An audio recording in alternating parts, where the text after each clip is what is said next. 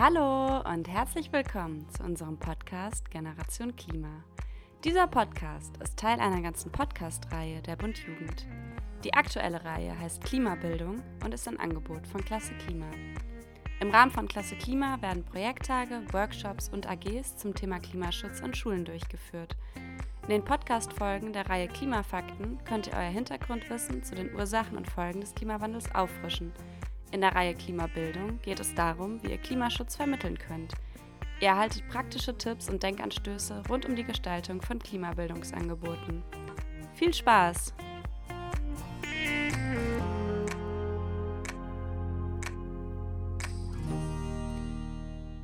Geht es euch auch manchmal so? Ihr bemüht euch, klimafreundlich zu leben, aber die Welt macht es euch nicht leicht? Ihr wollt mit dem Rad fahren, müsst euch aber dafür regelmäßig in Gefahr bringen, da es keine sicheren Radwege gibt. Ihr wollt häufiger vegetarisch essen, aber die einzigen vegetarischen Gerichte auf der Karte sind Salat und Pommes. Ihr wollt mit dem Zug in den Urlaub nach Italien fahren, aber das Zugticket ist fünfmal so teuer wie das Ticket mit dem Billigflieger. Klimaschützen kann ganz schön schwer sein, wenn die klimafreundlichen Alternativen teuer, gefährlicher oder schwerer zu organisieren sind als die klimaschädlichen. Gar nicht davon zu reden, dass wir auf vieles, was zum Beispiel Unternehmen machen, keinen direkten Einfluss haben. Was da helfen würde? Uns fallen da einige Möglichkeiten ein. Ein paar Möglichkeiten, Strukturen so zu verändern, dass Klimaschutz für alle leichter wird, wollen wir euch gleich im ersten Teil des Podcasts vorstellen. Im zweiten Teil des Podcasts geht es darum, wie Gruppen, hier am Beispiel einer Schule, gemeinsam Strukturen verändern und damit Klimaschutz voranbringen können. Ein Ansatz sind politische Maßnahmen, die klimafreundliche Alternativen, also Alternativen, die weniger Treibhausgase wie CO2 ausstoßen, günstiger und klimaschädliche teurer machen. Das fängt schon in der Herstellung an. Wer auf klimaschädliche Weise produziert und klimaschädliche Dinge produziert, muss dann mehr zahlen. Zum Beispiel in Form einer hohen Abgabe für das CO2, das ausgestoßen wird. Und für die entstandenen Klimaschäden aufkommen. Zum Beispiel durch die Unterstützung von Klimaanpassungsmaßnahmen, wie zum Beispiel den Bau von Dämmen gegen Hochwasser im globalen Süden. Das könnte zum Beispiel Unternehmen betreffen, die Kohlestrom oder SUVs produzieren oder die Massentierhaltung betreiben. Wer andersherum auf klimafreundliche Weise produziert und klimafreundliche Dinge herstellt, muss dann weniger zahlen, das könnte zum Beispiel Unternehmen betreffen, die Solarstrom oder Lastenräder produzieren oder Biobauernhöfe, die Gemüse anbauen. Am Ende könnte sich das dann darin zeigen, dass es günstiger wird, klimafreundlich zu leben und dass mehr Unternehmen einen Anreiz haben, auf klimafreundliche Weise zu produzieren und klimafreundliche Dinge herzustellen. Denn wenn die klimafreundlichen Unternehmen beispielsweise weniger CO2 zahlen müssten, können sie auch ihre Produkte günstiger verkaufen es gibt also einen Anreiz, mehr klimafreundliche Alternativen zu entwickeln, sodass es am Ende auch mehr neue klimafreundliche Alternativen gibt. Auch durch gesetzlich festgelegte Standards und Vorgaben kann klimaschädlichen Herstellungs- und Verhaltensweisen Einhalt geboten werden. Das kann zum Beispiel so aussehen, dass neue Elektrogeräte sehr energieeffizient sein müssen oder Hersteller ihre Elektrogeräte reparierbar machen müssen. Oder dass es Vorgaben dazu gibt, wie neue Gebäude gedämmt sein müssen. Auch ein Tempolimit von zum Beispiel 120 km/h auf Autobahnen kann eine mögliche klimafreundliche Vorgabe sein. Vielleicht könnte man aber auch noch etwas weiter denken. Wie wäre es zum Beispiel, wenn es in Deutschland keine Inlandsflüge mehr geben dürfte? Gleichzeitig sollen Alternativen attraktiver werden. So wäre es eine weitere sinnvolle politische Maßnahme, die Infrastruktur klimafreundlicher zu gestalten. Zum Beispiel können die Regierungen in Städten und Landkreisen mehr sichere Radwege einrichten, mehr Züge und Busse einsetzen und Autoparkplätze zu Radparkplätzen umfunktionieren. Damit würde es deutlich sicherer werden, mit dem Rad, dem Bus oder dem Zug zu fahren. Und vielleicht ja sogar auch etwas bequemer als mit dem Auto. Was auch sinnvoll sein könnte, dass die regionale Politik und Verwaltung in öffentlichen Einrichtungen also zum Beispiel in Schulen, Krankenhäusern und Verwaltungsgebäuden, auf Klimaschutz achtet. Dazu kann zum Beispiel in allen Gebäuden Ökostrom zum Standard werden, ebenso wie eine klimafreundliche gute Wärmedämmung oder vielleicht ja sogar grüne Dächer und Fassaden. Auch Schulen können ein super Ansatzpunkt sein, um ein klimafreundliches Leben einfacher zu machen. Denn Schulen sind ein wichtiger Teil des Alltagslebens von Schülerinnen und Lehrerinnen. Wenn die Schule klimafreundlich betrieben wird und es klimafreundliche Handlungsmöglichkeiten an der Schule gibt, die gut zugänglich sind und Spaß machen, wird es auch für jede und jeden Einzelnen leichter, sich klimafreundlich zu verhalten und ein klimafreundliches Leben zu führen. Um Klimaschutz an der Schule leichter zu machen, gibt es ganz verschiedene Ansatzpunkte. Wenn es zum Beispiel in der Mensa viele leckere pflanzliche Gerichte gibt, wird es leichter, sich pflanzlich zu ernähren. Wenn die Klassenfahrt mit dem Bus statt mit dem Flugzeug nach London geht, muss niemand unfreiwillig fliegen. Wenn es regelmäßig Tauschbörsen an der Schule gibt, in denen zum Beispiel Bücher oder Kleidung getauscht werden, müssen weniger Sachen neu gekauft werden. Wenn es Ökostrom an der Schule gibt, muss niemand Kohlestrom unterstützen. Und wenn es genug sichere Radwege und gute Fahrradständer gibt, wird auch das Radfahren attraktiver. Das klingt schon einmal alles ziemlich gut, oder? Doch wie kommen wir dahin, dass eine klimafreundliche Welt und klimafreundliche Schulen nicht nur ein Traum bleiben, sondern Realität werden? Ein wichtiger und wirksamer Ansatz ist, sich zusammenschließen und gemeinsam aktiv werden. Als Gruppe lässt sich viel mehr bewirken als alleine. Die Gruppenmitglieder können verschiedene Ideen einbringen, ihre Kräfte bündeln und ihr Netzwerk nutzen. Eine Gruppe kann sich leichter Gehör verschaffen Außerdem macht vieles gemeinsam als Gruppe mehr Spaß. Die Gruppenmitglieder können voneinander lernen und sich gegenseitig unterstützen. Es ist einfacher, als Gruppe einen Einfluss auf politische Maßnahmen zu nehmen und gemeinsam Strukturen zu verändern, als als einzelne Person. Wie konkret sich eine Klimaschutzgruppe an einer Schule bilden und Klimaschutz an ihre Schule bringen kann, das wollen wir uns nun genauer anschauen. Dazu wollen wir uns mal ein fiktives Beispiel anschauen und besuchen Denise und Nikita in der Zukunftswelt Gesamtschule. Denise und Nikita gehen in die neunte Klasse und sind schon seit einigen Jahren befreundet. Sie sind schon bei einigen Fridays for Future Demos dabei gewesen und wollen endlich auch mehr Klimaschutz an ihre Schule bringen. Deswegen gründen sie eine Klima AG an ihrer Schule. Die AG trifft sich einmal pro Woche nachmittags und ist offen für alle, die Lust haben, dabei zu sein. Gleich beim ersten Treffen kommen fünf weitere SchülerInnen aus der 9. Klasse. Denise und Nikita haben ein paar Kennenlernspiele vorbereitet. Dann geht es an die Frage, was wollen wir machen? Zunächst entschließt sich die Gruppe, dass sie sich einen Namen geben möchten. Denise und Nikita haben im Handbuch Psychologie für Umweltschutz der IPU, das ist die Initiative Psychologie im Umweltschutz, gelesen, dass das Gefühl, zu einer Gruppe zu gehören, eine wichtige Motivation dafür ist, sich in einer Gruppe zu engagieren und dauerhaft dabei zu bleiben. Indem sie sich einen Namen geben, möchte die Gruppe ihr Zusammengehörigkeitsgefühl stärken. Außerdem wird die Gruppe nach außen hin gut sichtbar und ansprechbar. Die Gruppe von Denise und Nikita entscheidet sich für den Namen die KlimaretterInnen. Als nächstes stellen sich die KlimaretterInnen die Frage, welche Projekte sie umsetzen wollen. Dabei ist es wichtig, dass alle Mitglieder der Gruppe das Projekt spannend und wichtig finden und sich daran beteiligen möchten. Außerdem ist es besonders für den Start der AG sinnvoll, sich die Frage zu stellen, welche Projekte eine gute Aussicht auf Erfolg haben. Erste Erfolgserlebnisse beflügeln und motivieren zum Weitermachen. Die KlimaretterInnen stellen sich also unter anderem die Frage, welche Projekte sind besonders wirksam für den Klimaschutz? Worauf haben wir besonders Lust? Wie lässt sich das realistisch umsetzen? Und welches Projekt würde unser eigenes Leben verbessern? Die Gruppe kommt zu dem Ergebnis, dass drei KlimaretterInnen gerne Ökostrom an ihrer Schule einführen würden und die anderen drei KlimaretterInnen gerne eine Kleidertauschparty an der Schule organisieren würden. Sie haben kein gemeinsames Projekt gefunden und das ist auch okay.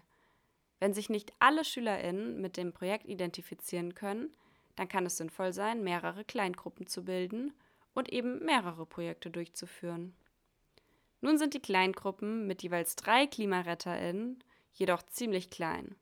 Die KlimaretterInnen stehen nun vor der Frage, wie gewinnen wir noch mehr SchülerInnen für unsere Klima AG? Dazu müssen natürlich zum einen noch mehr SchülerInnen von der AG erfahren und zum anderen noch mehr SchülerInnen motiviert sein, bei der AG mitzumachen. Die KlimaretterInnen entscheiden sich dafür, erst einmal Klimaworkshops für die anderen SchülerInnen anzubieten. Sie finden geeignete Methoden im Internet, um die Ursachen und Folgen des Klimawandels zu vermitteln. Sie schauen sich vor allem auch das Thema Klimaungerechtigkeit an. Das Thema finden sie sehr wichtig und außerdem wissen sie von Denise älterer Schwester, die Umweltpsychologie studiert, dass die Motivation einer Person, sich zu engagieren, häufig steigt, wenn sie Ungerechtigkeit empfindet. Das weiß sie aus dem Artikel der Psychologin Helen Landmann und Annette Roman. Schaut man sich an, wer am meisten zur Klimakrise beiträgt und wer am meisten von den Folgen betroffen ist, fällt ein starkes Ungleichgewicht auf. Oftmals sind Menschen, die für einen hohen Treibhausgasausstoß verantwortlich sind, viel weniger von den Folgen des Klimawandels bedroht als Menschen, die nur für einen geringen Treibhausgasausstoß verantwortlich sind. Und auch über Generationen hinweg gibt es Klimaungerechtigkeit. Menschen, die heute sehr jung sind oder erst geboren werden, sind stark vom Klimawandel betroffen, auch wenn sie selbst gar nicht dazu beitragen. Menschen, die eine starke Klimaungerechtigkeit wahrnehmen, sind eher motiviert, sich für Klimaschutz zu engagieren. Das gilt besonders, wenn sie nicht nur über Ungerechtigkeit nachdenken und Bescheid wissen, quasi auf der Kopfebene, sondern auch Ungerechtigkeit empfinden, also auf der Gefühlsebene.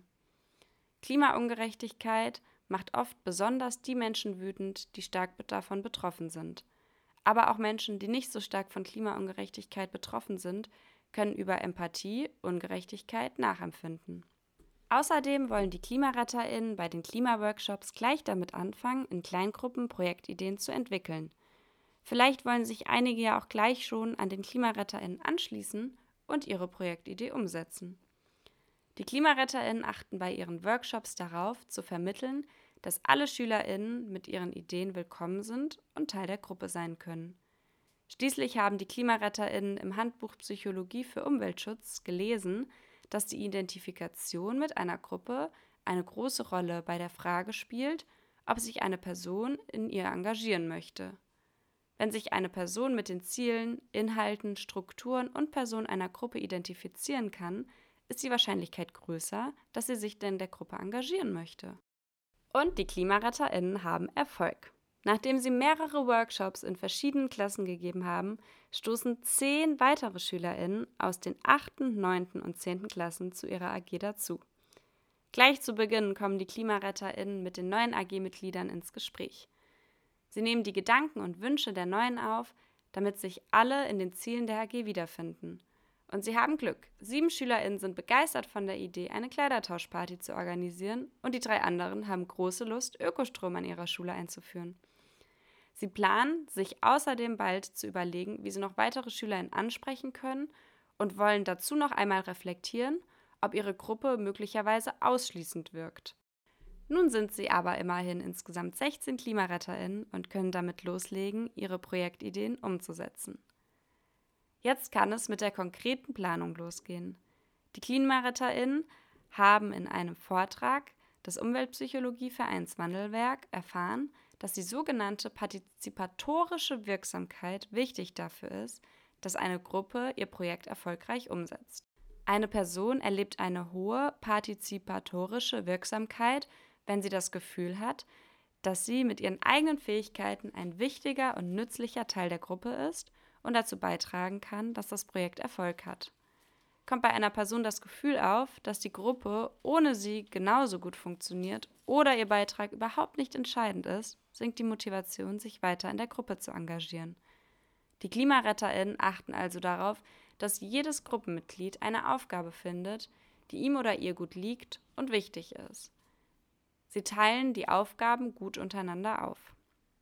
Nun arbeiten sie auf Hochtouren an ihrem Projekt und kommen gut voran. Dabei vergessen sie aber eins nie: den Spaß. Schließlich ist es viel schöner, das Klima zu schützen, wenn es Spaß macht und wenn eine gute Atmosphäre in der Gruppe besteht.